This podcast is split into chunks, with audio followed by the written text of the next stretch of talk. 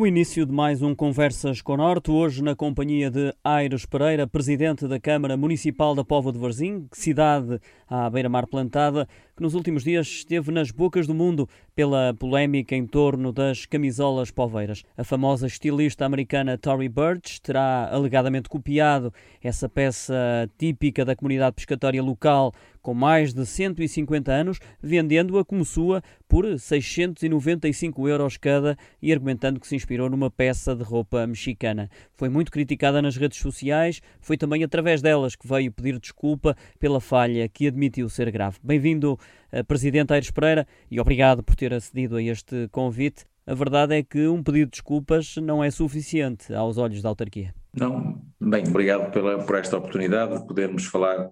sobre este episódio. Eh, nós, eh, desde que decidimos tratar isto de uma forma mais institucionalizada, eu dirigi à, à Tori Bruts uma, uma carta em que exigia que entrassem de imediato em contato connosco, coisa que há mais de 15 dias eh, andavam a tentar fazer, e caso contrário, naturalmente que seríamos obrigados a mover todos eh, os processos judiciais inerentes à utilização de, de algo que é, é propriedade da Pova de Varzim, faz parte do nosso património, uh, e não, não, nos sentíamos nada bem com a, a utilização abusiva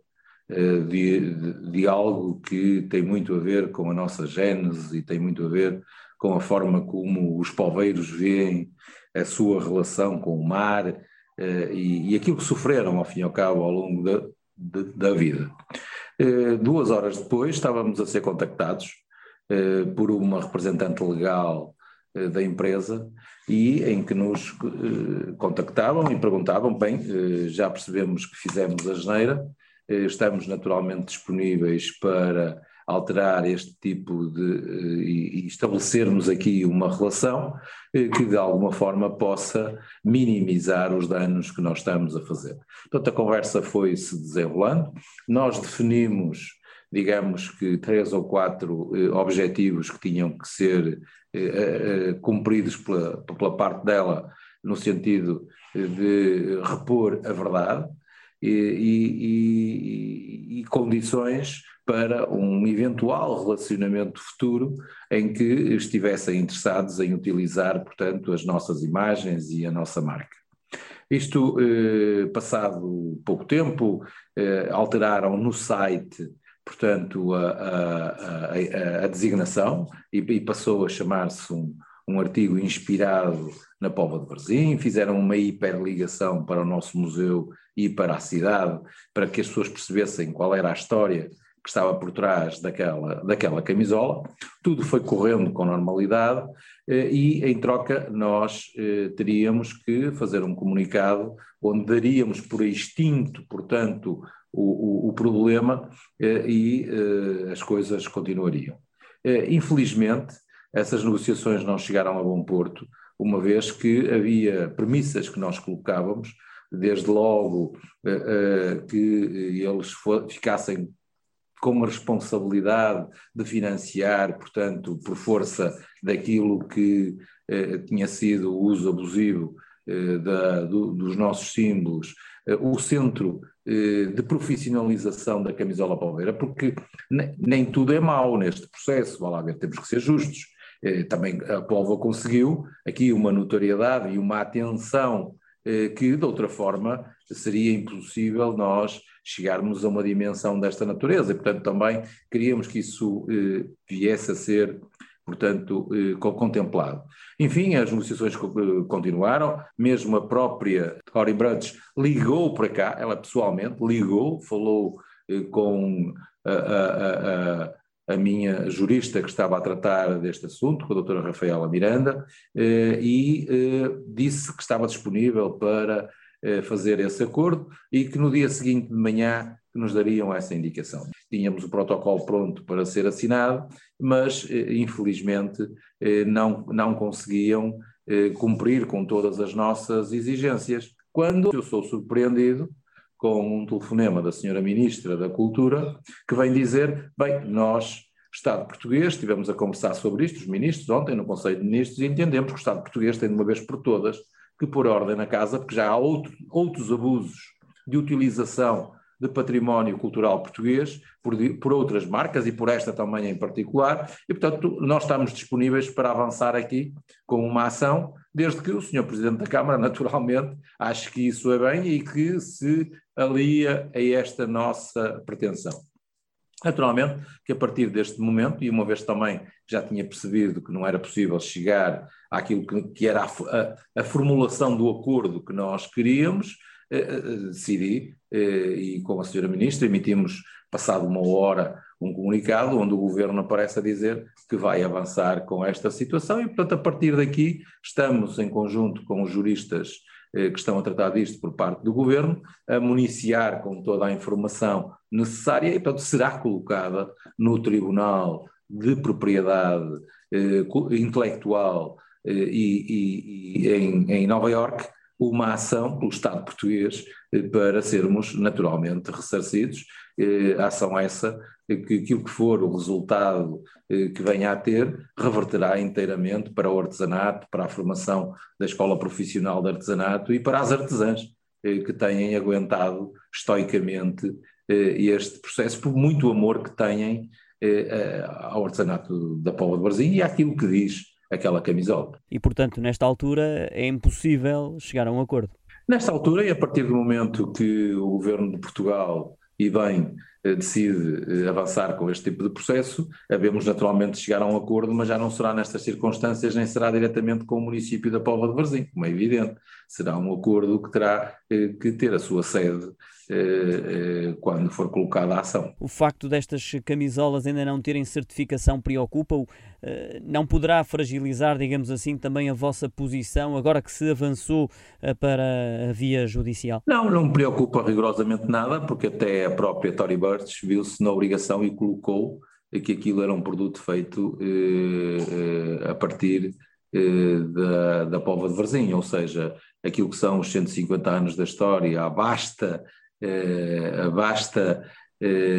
referência que existe, quer do seu ponto de vista de escrita, quer do seu ponto de vista de imagem, quer do seu ponto de vista daquilo que representa para nós, é um produto único, não existe em mais lado nenhum do mundo, você não consegue arranjar noutro sítio do mundo uma coisa igual àquela, portanto, nós não estamos a falar de propriedade industrial, do tipo eh, de, de, uma máquina ou de uma componente de uma máquina, em que as pessoas patenteiam para que aquilo não possa ser utilizado. Não é disso que estamos a falar, estamos a falar de um bem cultural, estamos a falar de algo que faz parte eh, daquilo que é a história da Póvoa de Varzim, e, portanto, nesse sentido, eh, eh, isso não se aplica neste tipo de eh, utilizações. A mesma coisa que utilizar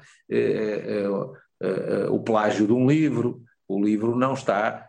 patenteado, eh, mas, no entanto, os direitos de quem o fez estão lá, os direitos de quem o produziu estão lá. E, portanto, digamos que a, a analogia que, que, alguns pretendem fazer eh, àquilo que se chama direito de propriedade, àquilo que se chama patente, não se aplicam aos bens de natureza cultural, como não, não, não, poderia deixar de ser. Mudando de assunto, e, e não é a primeira vez que, que a Póvoa de Varzim é notícia lá fora no mês de março, foi destacado como um bom exemplo pelo Comitê das Regiões Europeu quanto às medidas adotadas eh, pelo município na prevenção e combate à Covid. Como acolheram essa notícia? É, e, e, pergunto que medidas são essas que motivaram tantos elogios? Nós temos vindo desde. Eh, nós fomos apanhados,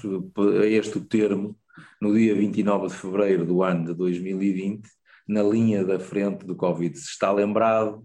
sim, sim. o primeiro caso referenciado tem a ver com o, o escritor Luís Sepúlveda, eh, que tinha estado na Póvoa do Brasil nas nossas correntes de escrita de fevereiro, e portanto, de um dia para o outro, eu tenho este dia gravado na minha memória, dia 29 de fevereiro, caiu-nos o mundo em cima. Ou seja, passamos a lidar com termos como confinamento, como isolamento, eh, como eh, contaminação, e portanto isto fez com que a Póvoa, o país só fecha praticamente 15 dias depois, fecha a 15, 14 ou 15 de março, e fez com que a Póvoa tivesse que fazer aqui um percurso de alguma maneira sozinho, naturalmente com todo o apoio das autoridades de saúde, e isto permitiu-nos, desde muito cedo, eh, ter medidas que começámos logo a perceber que se iriam refletir muito, muito rapidamente. Desde logo, sob o ponto de vista daquilo que tem a ver com a vida das pessoas, eh, uma política fiscal em que nós eh, definimos que não haveria qualquer tipo de aumento, muito pelo contrário,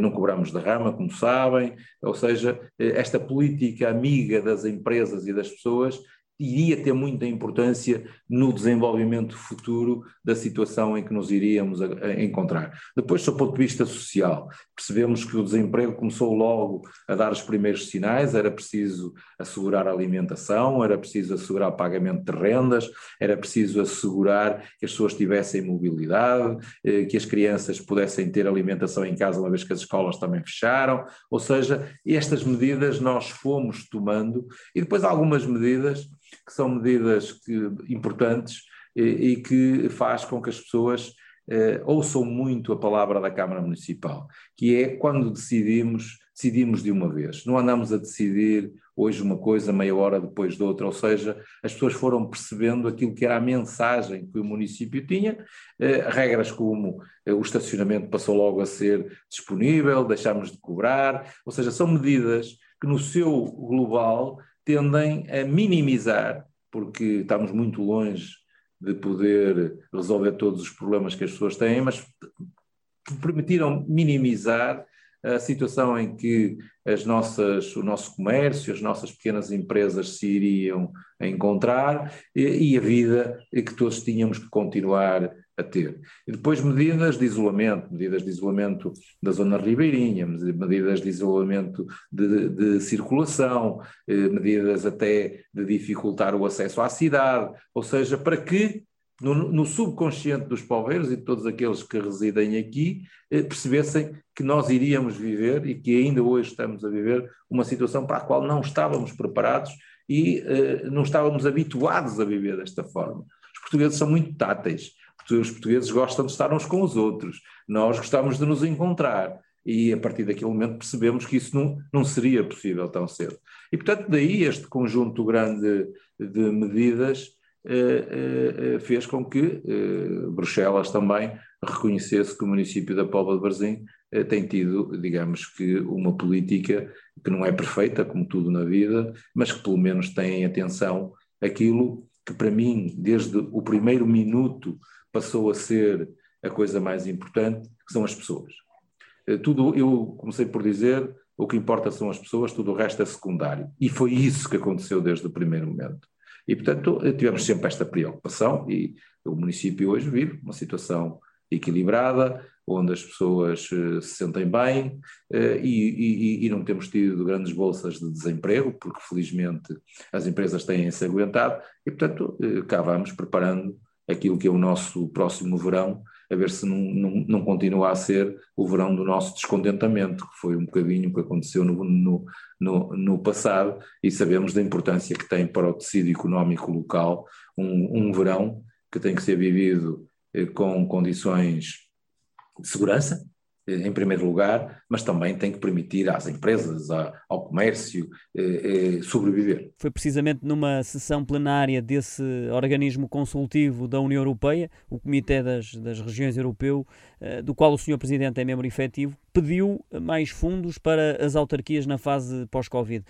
Teme que a pandemia tenha um impacto devastador para as pequenas e médias empresas? Não tenho dúvida nenhuma. E esta semana, onde começar a discutir-se a questão das moratórias, isso terá um impacto decisivo eh, no futuro das empresas e, e das pessoas se vão ou não ter condições para continuar a viver. O meu pedido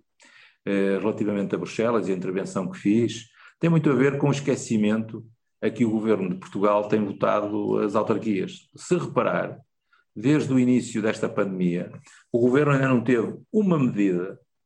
uma que fosse, dirigida às autarquias e àquilo que tem sido o enorme desafio que nos tem sido colocado, desde termos que nos adaptar, ter que fornecer equipamentos EPIs, ou seja, aqueles equipamentos básicos para que as pessoas tivessem, eh, e, e, portanto é uma preocupação que nós temos relativamente ao futuro, e daí eh, esta o próprio eh, plano de resiliência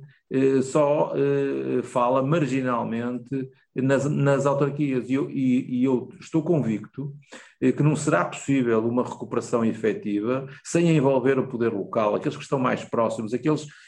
Não, não, estamos a falar das grandes empresas, porque essas têm outros canais, através do Ministério da Economia, através de, de, de outro, de, de, outro tipo de instrumentos. Mas estou a falar da pequena empresa, o pequeno supermercado, a, a, pequena loja, o nosso mercado municipal, a loja de rua. Esses é que não têm acesso, até pela sua dimensão, a fazerem grandes projetos eh, se não tiverem uma ajuda direta. E, portanto, é para esses que eu acho que era importante haver uma palavra e haver uma ajuda, eh, porque esses, eh, eu falo da Paula Brasil, tem 2.900 empresas, quase todas elas pequeno ou microempresas. Nós próprios sentimos-nos na obrigação, um inquérito que fizemos, na criação do marketplace, porque as pessoas, a dificuldade que diziam é que não tinham condições nem escala para digitalizar a sua empresa, para colocarem os seus produtos na, na, na globosfera e a Câmara, pura e simplesmente, montou aqui uma, uma Amazon passa, passa a, a, publicidade à nossa escala.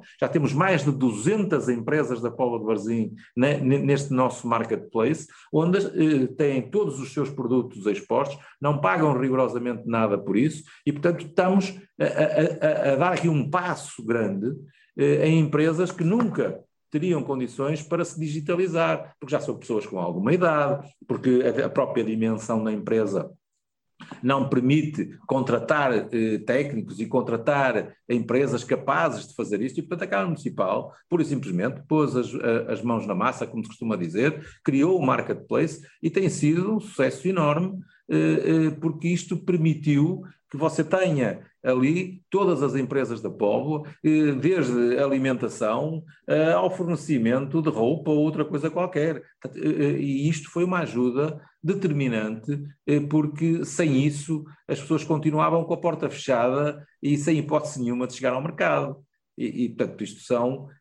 algumas atitudes que aqui temos tido e que têm resultado muito bem em prol do comércio local, que é o que mais nos preocupa, e da pequena indústria, não é? e nós temos muita. Já aqui falou no mercado municipal para explicar uma das medidas adotadas neste contexto pandémico, mais concretamente o lançamento uh, de uma aplicação que permite a venda online de produtos e que abrange obrigatoriamente os comerciantes que trabalham no mercado. Está a decorrer neste momento a renovação desse espaço físico numa obra cujo investimento total se aproxima dos 4 milhões de euros, estará concluída no final do próximo mês, como previu? Está, está, está tudo a ficar concluído eh, para eh, logo de seguida da Páscoa podermos abrir a última fase, que é a fase dos produtores locais, eh, ou seja, são aqueles produtores locais que fazem a sua horta, que fazem a sua agricultura e que vendem ali os seus produtos, para além de serem produtos magníficos, como facilmente compreendo, com a escala da produção que têm, eh, é muito importante para a sua economia de subsistência eh, que essas famílias, portanto, eh, precisam. E, portanto, nós renovamos todo o mercado, havia uma ideia antiga de construir um novo mercado, eu nunca fui grande apologista disso, porque o nosso mercado está no centro da cidade, ele próprio é uma centralidade social, ou seja, onde as senhoras, onde eh, toda a gente lá vai todos os dias, ou seja, faz parte da vida eh, que, que, se gera no centro da cidade, e portanto estamos agora a chegar à parte final, que é esta que muito bem mencionou, eh, e fizemos-lo sem nunca deslocalizar os nossos comerciantes, e por isso é que o fizemos por fases, ou seja, eles estiveram sempre dentro do mercado para não perder a fidelidade do, do, do seu cliente e daí eh, ter sido uma aposta tão bem conseguida e os próprios comerciantes estão muito satisfeitos com o esforço que o município fez, eh, mas nós também estamos eh, muito satisfeitos com o esforço que eles fazem, porque às vezes é um esforço de sobrevivência e se nós tivéssemos o um mercado fechado e sem comerciantes, eh, a, a cidade não seria o mesmo. Porque você vem à cidade de manhã e vê as pessoas a deslocarem, saírem lá fazer as suas compras, passam pelo caminho, pela rua e compram o pão, e vão à pastelaria, e vão à, à retrosaria, e isso é tudo muito importante para a vida da cidade, porque uma cidade sem pessoas é uma cidade eh, que dificilmente terá futuro. E essa é uma aposta que nós temos feito, eh, no sentido de ter estes equipamentos vivos e no centro da, da cidade. Há uns anos, se está lembrado, houve uma, uma, uma tentativa de retirar eh, estes, estes equipamentos do centro das cidades. Abriram-se agências bancárias, abriram-se esse tipo de coisas. Entretanto, as agências bancárias fecharam e você tem as cidades desertas e, e, e tem as cidades sem vida. E foi isso que aqui na Póvoa de Varzim eh, sempre fomos resistindo e por isso eh, gostamos de viver aqui, que é uma, uma frase que nós utilizamos com, com muita com, com muitas vezes. Aires Pereira, presidente da Câmara Municipal da Póvoa de Varzim. Relembro, expôs aqui a posição da autarquia em relação à polémica em torno das camisolas poveiras, como alegada apropriação abusiva desta peça da comunidade pescatória local da parte da estilista Tory Birch. Falou também da necessidade de mais fundos para as autarquias e ainda de vários projetos que estão já em marcha, entre os quais a conclusão da obra do mercado municipal. Este foi mais um Conversas com o Norte. Agradecemos de novo a sua presença. Obrigado.